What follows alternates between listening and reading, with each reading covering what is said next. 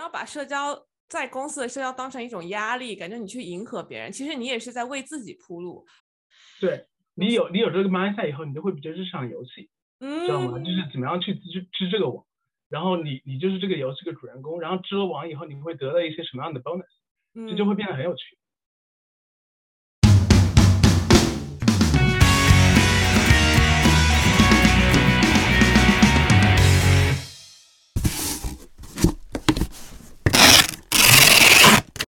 大家欢迎回来这一期阿皮不皮，我是阿水。Hello，大家好，我是兰兰。嗯，这一期我们非常的独特，因为请来了两位嘉宾，而且是一对夫妻。欢迎大家，欢迎小邱还有 TC。兰兰帮我追星成功的一期。首先先那个说一下小邱啊，我跟小邱是小学同学啊，是小学一年级，就是就真的是已经好久好久，二十多年了，暴露了年龄。嗯，然后就是特别有意思的是，那个小秋好像是初中你是转学走的，对吧？然后，但是我们转了转转转，然后又转到同一个研究生研究生的那个学校，反正就是特别特别的有意思。然后那个阿水看到小秋还有 TC 的自媒体平台，特别喜欢，然后他先是联系了小秋，我说这不是我小学同学吗？然后让我来联系吧。本来就特别有缘。然后小邱跟 T C，你们要不要先自我介绍一下，然后说一下你们的自媒体平台？好，大家好，我是小邱。嗯，我之前在亚马逊工作了六年，然后之前是市场营销还有产品经理。嗯，我在二零一九年的时候就裸辞了，然后现在我跟 T C 一起在做我们自己的呃 YouTube 频道，叫小邱，嗯，叫 T C N 思维，嗯，还有一个小红书频道是思维小邱。嗯，大家好，我是 TC，然后我现在在呃亚马逊做产品经理。所以你们两个是亚马逊认识的吗？对，我们两个是在亚马逊认识的。哦，所以所以爱情是在那里萌芽的，对吧？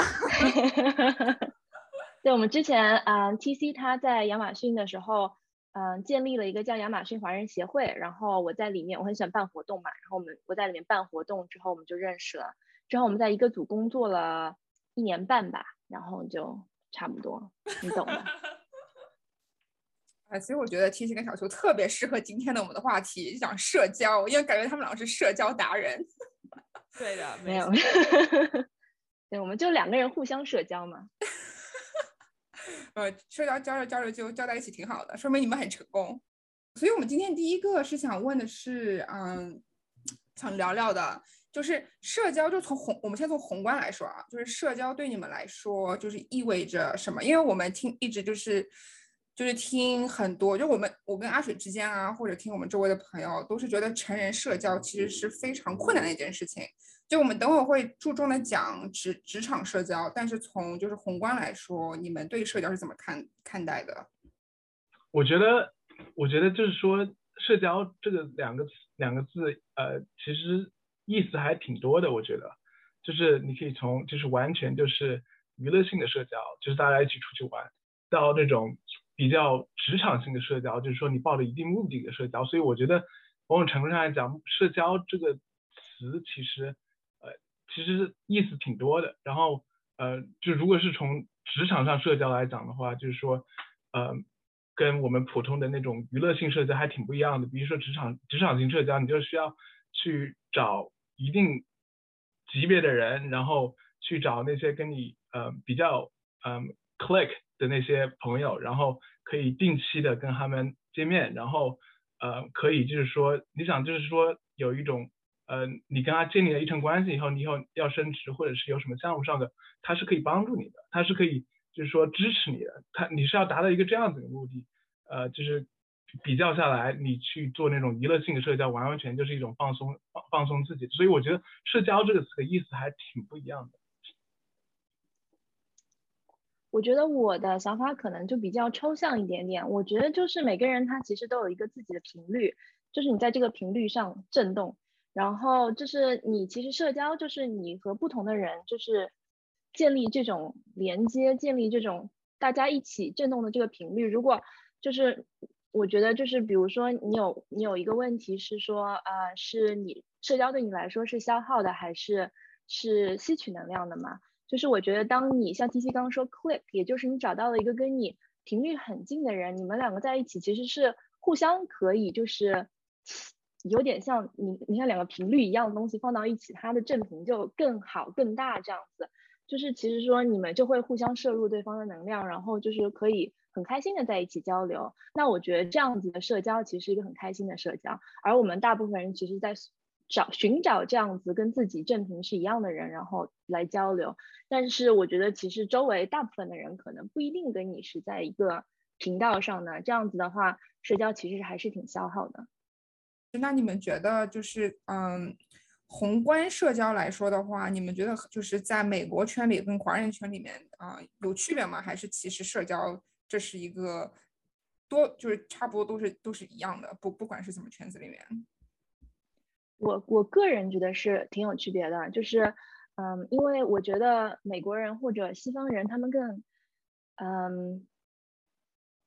更开放一些，更能放放得下自放得开自己，就在一个社交平台，你把大家全部堆在一个房间里面，他们会互相的就开始聊天聊天，自己去找话题，自己去找人聊。而我觉得华人，嗯，更多的需要你给他们制造一个话题，比如说桌游就是个很好的，因为你在玩的过程中，你就会被动的去跟别人交流。因为华人就是还是会有一些害羞，比较有点内敛，就是如果。你不创造一个主题，不创造一个环境，让他们进行交流的话，他们可能不知道如何开始。就是我觉得创造一个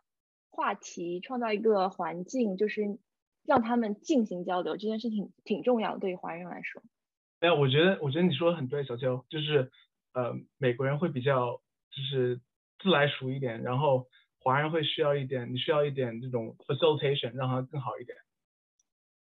但但我自己觉得跟美国人交往的时候会有一层东西，就一个距离，你好像永远都没有没有办法跟真的华人之间那么的 close。还我我有我像我本科过来了嘛，然后我不知道是因为 culture 呢，还是因为我自己 hold hold back，就是有那个 background。但后来我发现好像不是的，好像真的就是，I I don't know，你你们有会这样觉得吗？就好像很很还蛮难，真的。跟美国人成为非常 close friends，但是反而我很 close friends 有印度的，有其他国家的。我挺同意的，就是我觉得总体来说，呃，西方文化还是很讲究隐私的，然后他们会保持一个距离感，就是希望自己家里就是自己家里，呃，然后工作就是工作，他不希望把所有的信息都公开给你。然后不像我们华人，你见面哎，马上就知道年龄，对方年龄是干嘛的，家里是干嘛的，爸妈是干嘛的，小孩现在在哪个学校，就是我觉得，嗯，就是这种文化的差别吧，还是我们更容易就是打开就是心扉，就是真的跟你做朋友这样子。对，是非常同意。我觉得很好的一个例子就是，这也是我之后慢慢慢慢学会的，就是。学到的美国文化，不过可能是我自己的问题。就是美国人他们会跟你说啊，Let's get together，就是我们一起就吃个午饭啊，什么下约约周末约个时间去干嘛干嘛。但是他们从来不会就是在联系你。就是除非你是主动去联系他们，他们不会 follow。嗯，就是我我有一个美国同事，一天到晚，因为我们两家都特别喜欢玩桌游，然后他一天到晚跟我说啊，我们一定要一起玩，一定要一起玩啊。我说好啊好啊好啊，但是我们约了半天，从来没有约成过。然后我就觉得说你这到底有没有诚意啊？就是啊，不可能也也是因为他他其实不怎么喜欢我，我也不知道啊。嗯，就但但我觉得这个就是还挺平常的啊，但不像在中国圈子里面，我觉得大家说啊，我们就是。下个月一起玩啊！大家一般都会都还是会凑起来。嗯，对的，我觉得那也是这也是一个点。然后我在本科的时候也做了一个一个 campaign 吧，一个一个用小的运动，就是说爱我的口音。就我感觉很多国际学生不敢跟美国人说话，是觉得自己口音有问题。然后，但是我觉得就是就语言方面可能也是一个，但但我觉得，但我 T C 我想问 T C，你有很多美国朋友，因为我觉得你语言上面没有障碍。你就是关于呃跟跟呃美国人打交道吗？对，对，我觉得我觉得我是这样讲，我是高中出国的，然后高中、大学，然后呃工作都其实在国外。我觉得在大学里面会认识一些美国朋友，然后会觉得跟他们非常 close，然后一直到现在我都觉得就是说一直都是保持联系，就是说。呃，我们讨论那种隔阂，其实都没有特别有，没有特别有那种隔阂。但是进入进入工作以后，不管其实我觉得不管是认识的是呃美国人还是华人，我觉得是有隔阂的。但是我觉得那种隔阂 somehow 可能更加是那种工作环境的，就是说大家在西方很多就是说把工作跟生活还分得挺清的，然后大可能就是说，而且而且我之前说的就是说社交分一种工作社交，还有一种就是纯粹就是 personal 那种社交，而我觉得大家我我觉得工作以后认识的人大部分都是那种工作社交。还是把工作跟跟这种私生活分分得很很很很很开的，所以我觉得某种程度来讲，也有可能是因为就是说，如果你在这边，比如说你呃小学就来了，初中就来了，然后呃大学来了，高中来了，就是说会接触到的人可能会不一样，也导致了就是说你的隔阂程度也不一样。我觉得就是你回你回想自己那些初中朋友、小学朋友，其实那种隔阂就是说虽然很久没有见面了。但是你跟那个人聊天，一下就一一见如故那种感觉，其实我觉得可能是要看你在哪个成长阶段遇是什么人，我觉得这个还是一个挺大的 factor 的。我觉得文化上面还是有一些差别的，就是，呃，我觉得跟老外，我自己个人有种感觉，其实挺难深入聊的。就是 T C 他有很多很好的朋友嘛，就是都是本地人，然后我们我跟他们吃饭的时候，我就觉得。他们互相就会哎聊聊最近的股市，然后聊一聊那个天气怎么样啊，出去旅游怎么样啊。我就属于不太喜欢这种就是浅层聊天的那种人，就是我如果要聊天，我必须得深入聊。我坐在那边跟他们聊天，我就觉得特别特别的无聊，必须要我就是就是提提起这个深入的话题，他们可能愿意回答你的话，他们会聊一聊啊，然后你会觉得啊还行，还能聊两分钟。但是总体来说，他们的聊天对我来说确实没有什么意思，不像我和兰兰很久没有聊天了，但是我们两个联系上了之后，就可以完全一下子把几几十年的深入话题全部一下子就聊完了。就是我觉得，嗯，文化上面还是有很大的差别。是的，是的，非常同意。对我老公就是喜欢聊深入话题的，以后我们大家可以 找个时间去去一起聊。好的，好的。哎，所以 T T，你刚刚说到就是工作，嗯，社交。那我们进入今天我们今天的主题啊，就是很多人认为，就是在美国职场发展必须要在公司社交非常厉害，就比如说政治啊，啊，就是这方面。就你，嗯，小熊跟 T T 还有那个阿水，你们是怎么看？你们认为这个是必须要的一种技能吗？我觉得是，我觉得是必须的。然后我们需要就是更好去定义一下。什么叫公司社交？其实，在美国很多呃大公司，然后它特别是在科技行业，它其实呃升职是有一个过程的。很多这种升职过程是需要呃好几个，比如说五六个级别比你高一级甚至两级的人去帮你写，就像那种大学申请一样，帮你写那个 recommendation letter，让他们就是说这个人是。达到了下一个级别，他应该被升职的。很多美国很大的公司，然后特别是科技，他们都是以这种制度。然后就某种程度上讲，就是一个，呃，就是一个 forcing function，让你去跟这些人，跟你比你级别更高的那些人去建立那种联系。我觉得其实这就是一种社交。就打个比方，我写了写了一个商业计划，我作为一个产品经理，然后我光是去跟别人去交流这个商业计划书，呃，其实是不够的。然后比如说我开会的时候，有一个大佬给我提了一个意见，你觉得那个意见非常非常有建设性，然后也可以看出来他对有一个点子很感兴趣，这个时候你就可以跟他 follow up 一下，就是说从那种比较 formal 在在一个会议上的这种关系转换成一个比较 one on one，然后在 personal 方面有有有一定的关系，从就比就从你这个商业计划书来开始说，就是说你还有还有一些什么样的反馈，然后我是怎么想的，把你那些想法。都讲给他听，然后在这个过程中告诉一些关于你的一些 background，然后一些一些兴趣爱好，这种这种这种联系就慢慢建立起来了。然后你要保持这种联系，就是说一个月、两个月或者三个月，让他就是说呃一定时间要跟他有一个那种一对一的一对一的谈话，然后这样子不断不断的去打通建立自己这种人人际关系嘛。我觉得其实某种程度上讲，就是我们所谓的职场社交。而这种职场社交，不管是在在你做项目。还是在你升职，还是在你各个方面，呃，哪怕那些公司没有关于就是说你一定要获得这几个人更高级别人的支持才能升职，哪哪怕这些没有没有在那些公司，呃，这个公司没有这样子的政策，其实这种社交也是非常非常有效的，就是在你就是说呃职业生涯往上爬这个阶段。那 T C，你觉得那种很讲究技术性的工作，对社交的要求也有吗？因为有些人可能会觉得啊，我是做的技术类的，只要我技术好，其实无所谓我的社交能力。你对这方面是怎么看呢？对，其实是其实某种程度来讲更加要求吧，因为技术好，就是说你最终还还是要表达出来，而你在这种大公司里面，其实花的最多时间，并不是说你去找一个方案，而是把你这个方案在很多不同人之间给一致，获得他们的赞赞同，然后达到这个方案的一致性，然后才给你推出这个方案。这个过程中，其实某种程度上来讲，你技术好，你更需要很好的交流、很好的社交，去达到那种一致性。所以我觉得某种程度上来讲，这种社交是更需要的。而而我觉得我们在工作里面，就是说比较狭义来讲的话，就是说我们呃会觉得工作就完完全是你的 performance，就是你的你的表现什么样子。但实际上就是衡量一个人的工作，不仅是你的一个就是比较客观的 performance，还有一部分就是你在别人心目中的那个 impression，就是更加是从 emotional 方面去去衡量你这个人。而而 emotion 方面的衡量是需要你在工作中以不同社交的方式去达到的。所以我觉得呃，我觉得这一点还挺重要的。对，其实你让我想到劈柴哥，就是我觉得他当年也是，他他的技术也很好啊，然后他就他好像是帮 Google 研制了 Chrome 那个 browser，对吧？然后我觉得他肯定也是，我不知道啊，但是我觉得他肯定是拥有两种技能，就社交技能和和那个和那个硬技术，所以才能够现在能够当上谷歌的一把手。就像我跟兰兰经常在讨论，为什么印度人可以爬那么高？然后兰兰要不要跟大家分享一下你最近的新发现？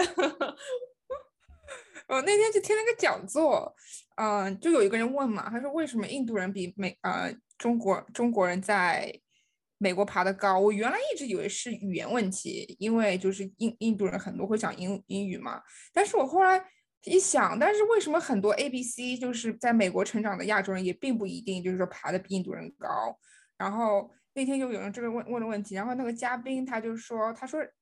他说印度是一个非常 chaotic country，就他这个 chaotic 指的是什么，我也不是很懂啊。但他说，因为是个 chaotic country，所以你想要办成一件事情，你必须非常需要 assertive，就是你必须要非常的，嗯，这怎么说啊？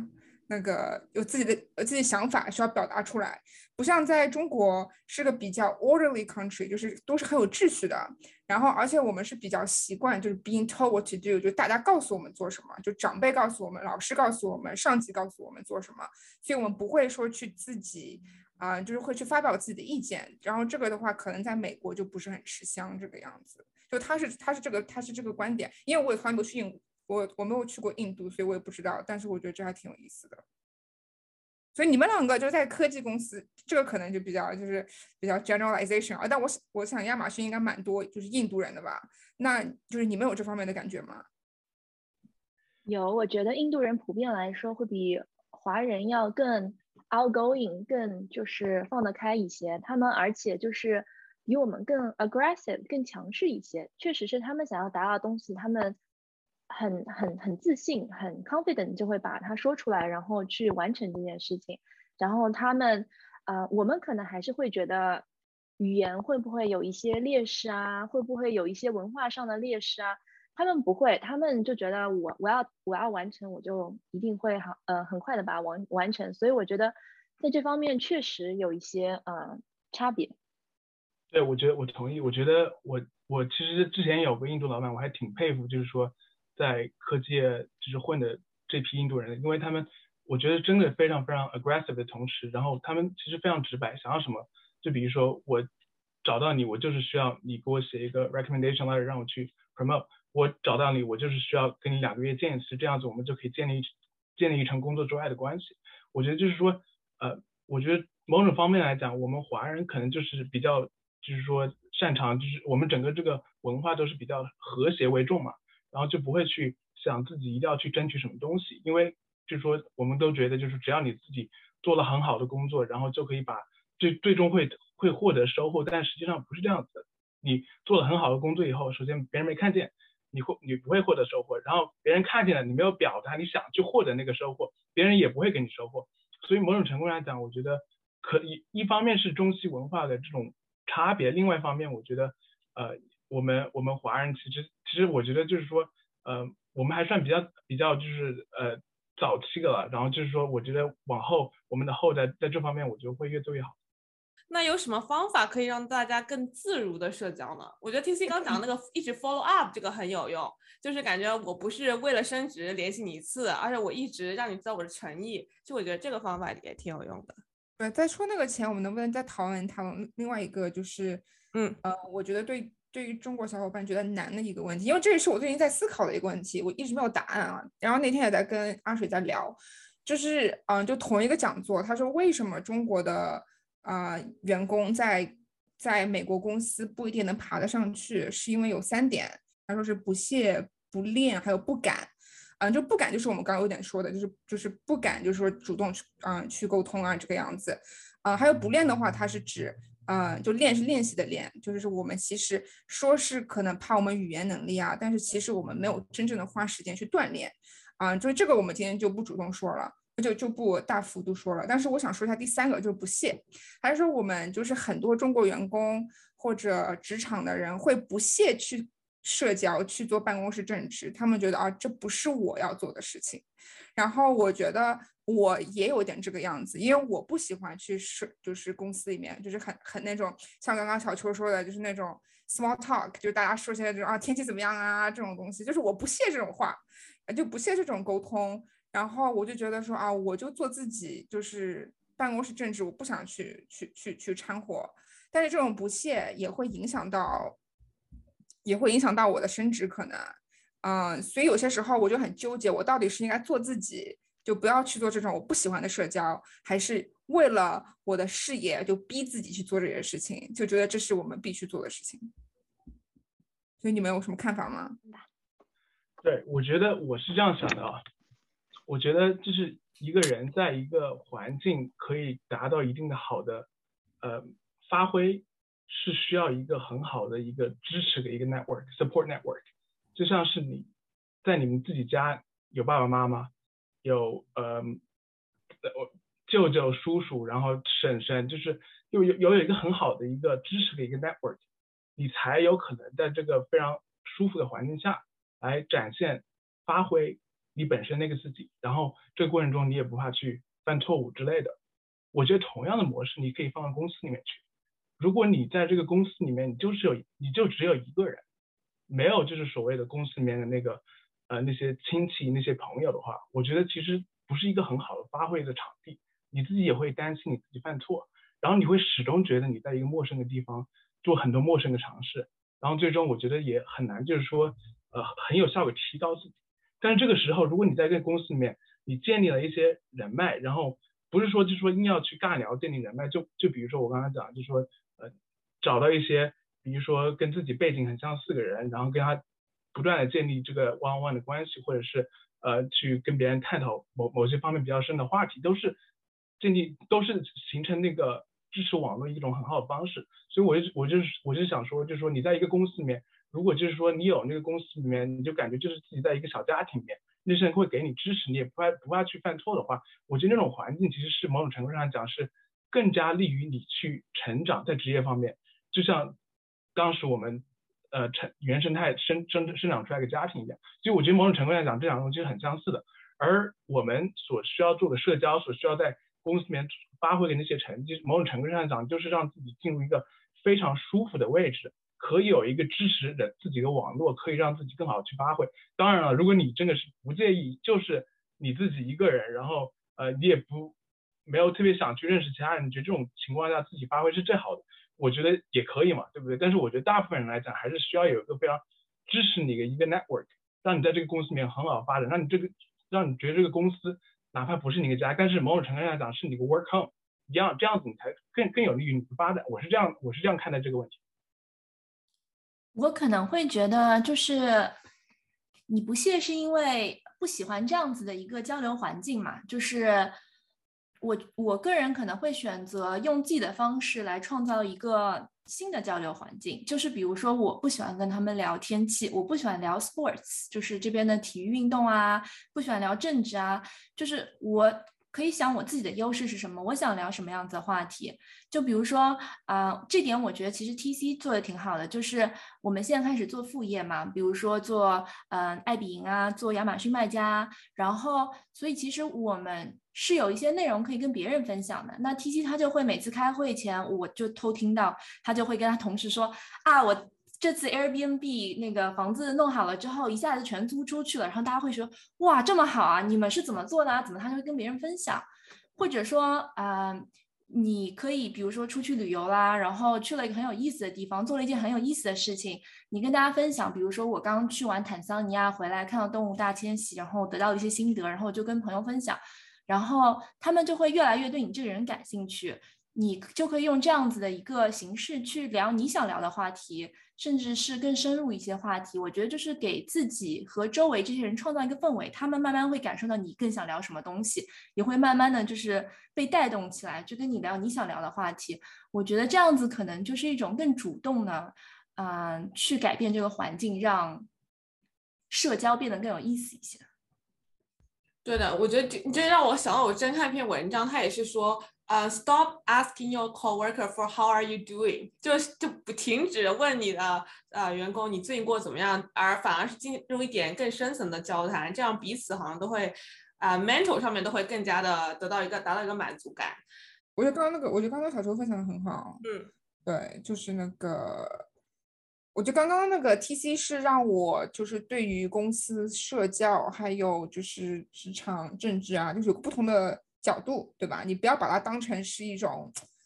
是一种很假的那种拍马屁的那种社交，你就不会觉得它是一个非常让你那么痛苦的一件事情。然后我觉得小邱他给的是一个非常 tangible 的，就是一个很实际的一个可以解决的方式，就是自己主动去带话题，而不是跟着别人走。因为我也不喜欢讨论，就是你刚刚说的运动、政治那些东西。嗯，对。然后，但是我很喜欢聊桌游，对吧？就是我之前在公司也开了个桌游 club。然后大家也就是过来的时候，大家就是也是也也是我社交的一个方式啊，所以我觉得就就是这个都这些都挺好的。那那我们讲的社交就是在办公室的社交，就分上级社交和下级社交，呃，也不是下级啊，就是你的同辈啊，对，也有同辈，上上平下这样的社交。那你们觉得和上级，呃，你们觉得他们的区别在哪里呢？我觉得，我觉得上级。和上级的社交就是，就是呃，某种程度讲，我我社交是一个很报目的一个人，我不会就是我其实不是那种特别愿意花时间去没有非常非常具体目标的那种社交，所以某种程度上讲，我会去，比如说我看见哪个上级他写商业计划书或者是做这种展示做的特别好，我会去直接找到这个人，然后以我我我我。本身是特别喜欢 one one 这种方式的，就是一对一这种对话，我会就是非常不知廉耻的就找出去。然后我觉得刚才你什么东西做做做的很好，或者是你刚才一种思维模式表达的非常清楚。我想知道就是说可不可以就是说从你这里学到这种方式，我会这样去直接去 reach out，或者是说就是说嗯，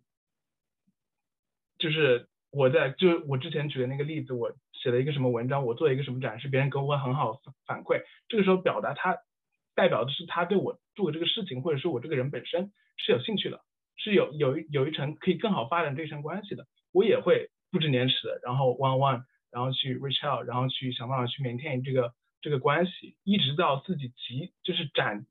展这种上级的关系展到一一定就是让自己非常非常舒服为止。然后一方面你不会想花太多时间去呃，就是说花太多时间去做这种社交有点浪费，但是另外一方面你必须要让自己知道你。是有支持的，然后从他们角度来讲，你就像 mentee，你就像他们的 mentee 一样，如果你真的光，他们自己脸上也会有光，所以我就觉得就是说某种程度上讲，你就是要保持一个很好的平衡，就是说上级社交，你你你需要多少个上级？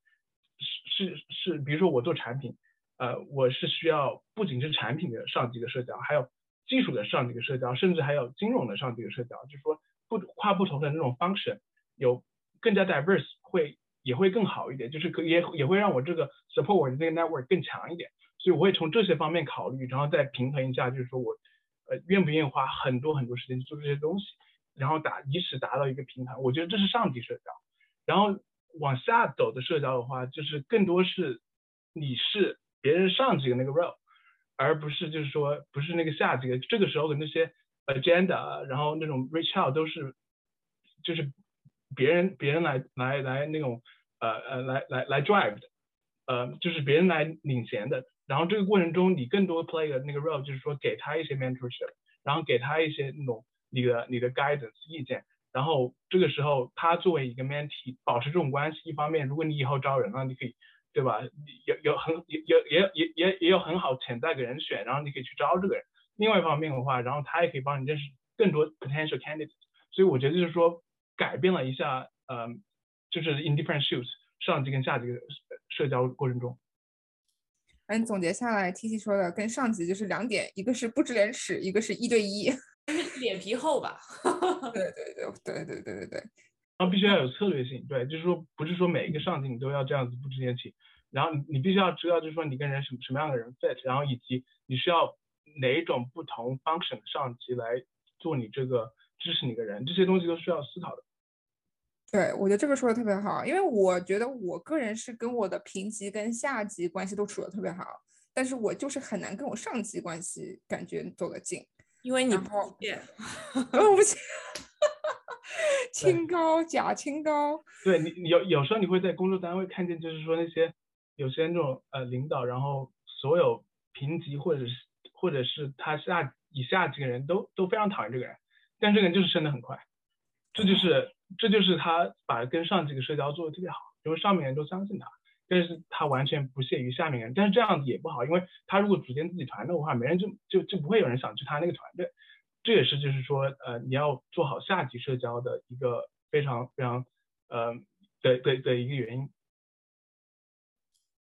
反正我觉得社交就是两个问题嘛，你想要从他们身上获得什么样子的能量信息，还有他们可能会在跟你社交过程中想获得一些什么吗？我觉得上级肯定。就是一种换位思考，其实上级肯定就是想知道你在工作中做做了些什么啊，就是你你从你从跟他的交流过程中，你想得到的肯定是你的 credit，就是你做了什么，他必须要知道，对不对？然后你想要跟他 update 一下，就是可能你升职的进程啊，或者你想要从他那边得到一些资源，可以帮助你更好的工作啊，我觉得这是你想要获得的嘛。他们肯定希望。你能在工作中，你能在这个团队中成为什么样子的一个角色？能够帮助这个团队做一些什么样子的事情，达到一些什么样子的目的？就是我觉得，就是其实很清晰这些东西了之后，就会比较知道自己在交流过程中要把什么样子的信息释放出来，把什么样子的情绪、什么样子的就是话题给释放出来。我觉得这个就是，嗯，评级的话可能就会有一些不同嘛，就是可能大家更是。会会对互相的生活有点兴趣，想要在工作中可能让这个生活环工作环境更轻松、更愉快一些啊，或者说可能他们会想从你身上学到一些什么，你从他身上学到一些什么，就是我觉得其实目标是不一样的。然后就是当你就是非常清晰这些目标之后，你就更知道不同的跟不同的人相处是什么样子的，对。那那说到社交，对吧？我们有，我们我们要，我们当然是提倡真诚的社交。那我们要怎么样可以更有效的啊去真诚的社交呢？对，就刚刚已经讲了几点嘛，对吧？就是说是在公司里组织活动，嗯，等等。那除了就是我们刚刚说的这些，还有什么能让我们觉得更有更真嗯真诚的社交，而不是觉得很有就目的性？肯定是有，但是不是让我们觉得是有目的性的去社交？嗯，我觉得，我觉得某种程度上讲，就是真的是就是做你自己吧。从小到就是说，你不喜欢讨论天气，那你就不要讨论天气，你就讨论自己比较感兴趣的话题。别人可能不感兴趣，但是最终这些人会被会被过滤掉，然后你最终还是会找到那些愿意跟你讨论这些东西的人。我觉得就是从小的方面，就是很真诚的去讨论你想讲那些东西，然后通过这个东西来呃过滤一些呃就是真正的 connection 出来。然后从大的方面来讲的话，你想要什么东西，你要找什么上司，你要那个上司帮你写这个 recommendation letter，或者是你要让那个上司给你反馈，让你知道你现在这个水平和你要升这个下一个水平到底有一些什么样的呃这个这个差距，就直接问，就直接就是就是我就是 understand，就是 what what you need to be I I need to do to to bridge the gap between where I am today and and the next level。就是说非常非常真诚，非常非常呃直白的去表达这些东西。就是说你想要什么东西直接说出来。就是我觉得 ultimately 就是做你自己，你想要什么东西，你想谈什么东西。当然，我觉得就是说对于职场新人来讲，面对一个这种很陌生的环境，确实是很难做自己的。但实际上，整个这个职场这个过程，我我个人也觉得，一方面是从一个你要适应这个大环，适应这个职场这个环境，到慢慢的，其实你会把这个环境环境要适应你，然后更多人来适应你，整整个这个转变的这个这样的一个过程，我觉得某种程度上就是职场。所以我觉得 NTC 说的，其实第一点就是要在工作中把自己变强，就是你还是得先有实力。你没有实力的话，你所有的社交都只是为了社交而社交，那就很难做到真诚的社交嘛。当你有实力了之后，其实你的气场就在那边，然后大家来跟你交流，可能也会慢慢的就是。想从你这边学学习到一些东西，或者甚至对你这个人会感兴趣，而不只是就是想了解啊你到底在做些什么事情，因为你的实力已经摆在那边了。所以说，我觉得第一点就是在工作工作中把自己变强，然后我个人觉得第二点就是在生活中做更有趣的自己，然后把这些有趣分享给周围的人。我觉得那样其实就很真诚，对，你就不用去关注你你。他，你觉得他他们可能也也在分享有趣的他们嘛？你喜欢就喜欢，不喜欢你就分享其他你喜欢的事情对啊，就像你们现在在做的，把自己有趣的生活，还有包括自己的经历分享在社交媒体上面，然后就让更多的人认识到你们。像我就是通过 你们的故事，然后觉得你们是个很有趣的人。对，大家也可以去关注一下他们的各种社交媒体账号，真的。会就就看完他们他们的视频，你会反思的。对我来说，如果看完一个视频开始思考，那个视频对我来说就是一个有意义的视频。谢谢你的支持，真的铁粉。今天说了很多，就是其实我觉得刚刚那个小熊跟 TC 基本上已经把我们就是每次都问嘉宾的最后一个问题都已经回答了，但是我还是问一问啊。就是如果今天听众只能记住一句话，你们会想说什么？就可以是跟今天有关的，或者是跟今天没关的，你们的人生哲学或者想要什么补充的都可以。嗯，我个人可能就会说，在生活过中，在生活和工作中多多尝试，然后多多体验，做有趣的自己，然后分享有趣的自己。精炼说的好。好，T C。对我我想说的是，就是说不管是。呃，公司还是在生活上一定要想办法给自己建立一个很强的一个呃 network，让你自己在一个非常 strong 的 position 去做你想做的事情，这是我想说的。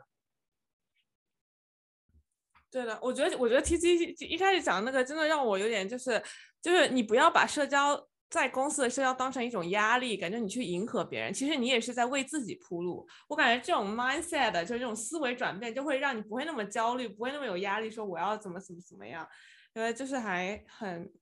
对你有你有这个 mindset 以后，你就会比较日常游戏，嗯知道吗？就是怎么样去织织这个网，然后你你就是这个游戏的主人公，然后织了网以后，你会得到一些什么样的 bonus，这就会变得很有趣。P C 真的非常 enjoy playing the game，他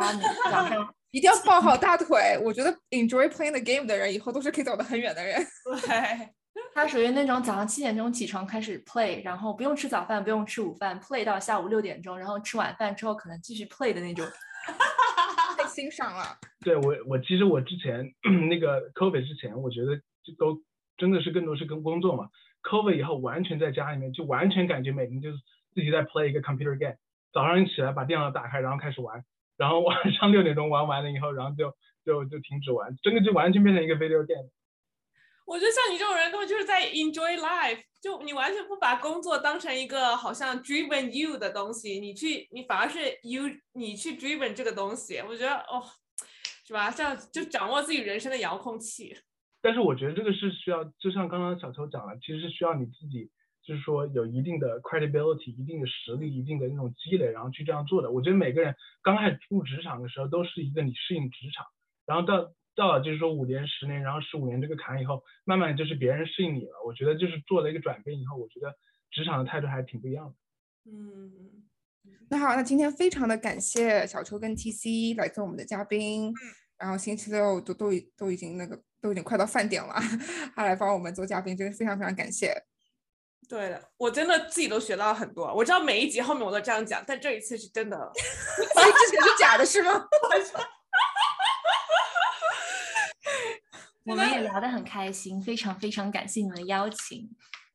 必须的，必须的。所以大家那个也可以，那个我们会把小秋跟 T C 的嗯自媒体频道也是放在我们的信信息栏里面，请大家有机会可以去那个看一看，不会后悔的。